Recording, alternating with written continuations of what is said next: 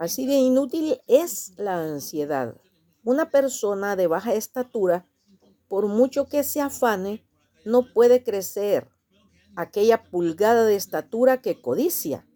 Entonces, ¿por qué malgasta sus energías y desperdicia su vida deseando ser una pulgada más alta? Uno se preocupa por su baja estatura, otro porque es demasiado alto, otro porque es muy flaco, otro porque es muy gordo, otro porque tiene una pierna corta y otro porque tiene un lunar en la cara. Ninguna cantidad de preocupación podrá cambiar ninguna de estas cosas.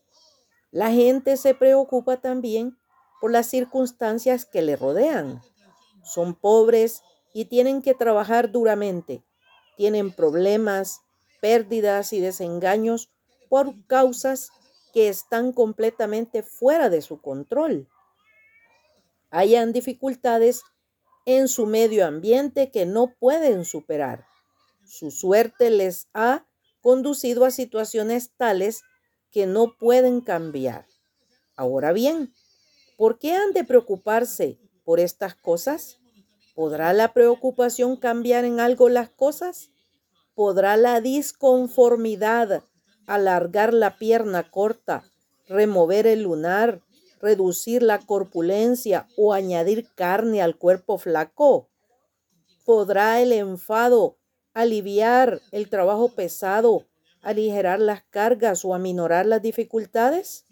¿Podrá la ansiedad alejar el invierno, detener la tormenta, colocar el carbón en la bodega, poner pan en la despensa o conseguir ropa para los niños? La filosofía más sabia demuestra que la preocupación es inútil, puesto que en nada ayuda y solo consigue gastar las fuerzas y descalifica a la persona para realizar sus mejores esfuerzos. La cristiandad va más allá aún y dice que aún las dificultades y obstáculos son bendiciones si las enfrentamos con el espíritu correcto. Son escalones que llevan nuestros pasos hacia arriba, experiencias disciplinarias que nos ayudan a crecer espiritualmente. De este modo aprendemos que debemos aceptar la vida serenamente y con fe, tal como se nos presenta, sin gastarnos inútilmente y cambiando las circunstancias difíciles si está a nuestro alcance el hacerlo. Si no podemos, debemos usarlas como medios para el crecimiento y para ir hacia adelante en la compañía y comunión de nuestro amado Señor.